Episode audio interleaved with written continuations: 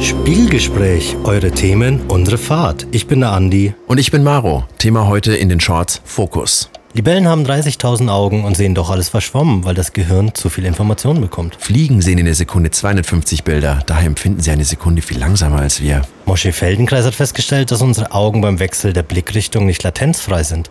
Sie halten mehrfach an bzw. springen zum Zielpunkt. Claudio Naranjo empfiehlt sich vorzustellen, wie die Lichter eines Scheinwerfers die Aufmerksamkeit auf einen einzigen Punkt bündeln. Etwa 5% des Sichtfeldes sehen wir scharf, ab dann beginnt das zu verschwimmen. Wie sollen wir also unseren Fokus auf bestimmte Aufgaben legen?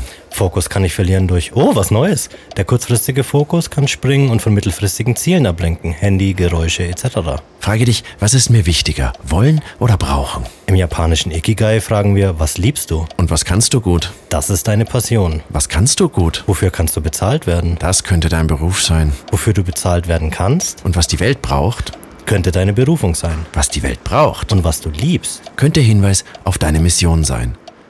Irvin Yalom empfiehlt sich einmal einen typischen Tagesablauf von dir anzuschauen. Frag dich, was fehlt von den Dingen, die du gerne machst oder die dich gut fühlen lassen. Oder du könntest deinen Kalender hernehmen und trägst zuerst ein, was deine Themen sind, die Familie und erst am Schluss die Arbeit. Wenn Kinder denken würden wie Erwachsene, würden sie denken, ich bin jetzt beim Laufen viermal hingefallen. Ich glaube, Laufen ist einfach nichts für mich. Steve Jobs sagt, wenn du dich für diese Idee entscheidest, sie so umzusetzen, entscheidest du dich gegen 100 andere Ideen, zumindest in dem Moment. Die Kunst der Prokrastination, pathologisch oder Bummelei, du hast die Gelegenheit und die Fähigkeit und dennoch machst du es nicht oder erst sehr, sehr spät. Kenne dich selbst. Planst du eher auf Performance, wenn du unter Druck bist? Oder fliegt es dir bis zur Deadline sowieso zu? Taskparalyse löst in uns tatsächlich das Gefühl realer, sich nähender Gefahr im Körper aus. Belohnungssysteme könnten helfen.